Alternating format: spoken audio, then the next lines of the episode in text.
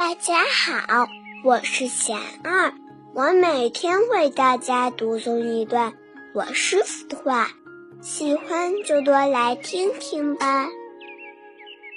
身体比物质重要，心灵比身体重要。我师傅说，一个人如果拥有万贯家财，却没有健康的体魄，那财富又有什么用呢？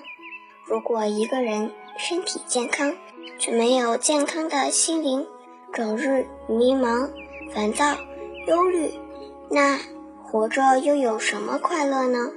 所以，身体比物质重要，心灵比身体重要。如果把生命的重心放在追逐外在的得到上，离心灵越来越远，也就复辟了人生真正的价值。大家有什么问题想问我师傅的，请给贤二留言，贤二会挑选留言中的问题，代为向师傅请教。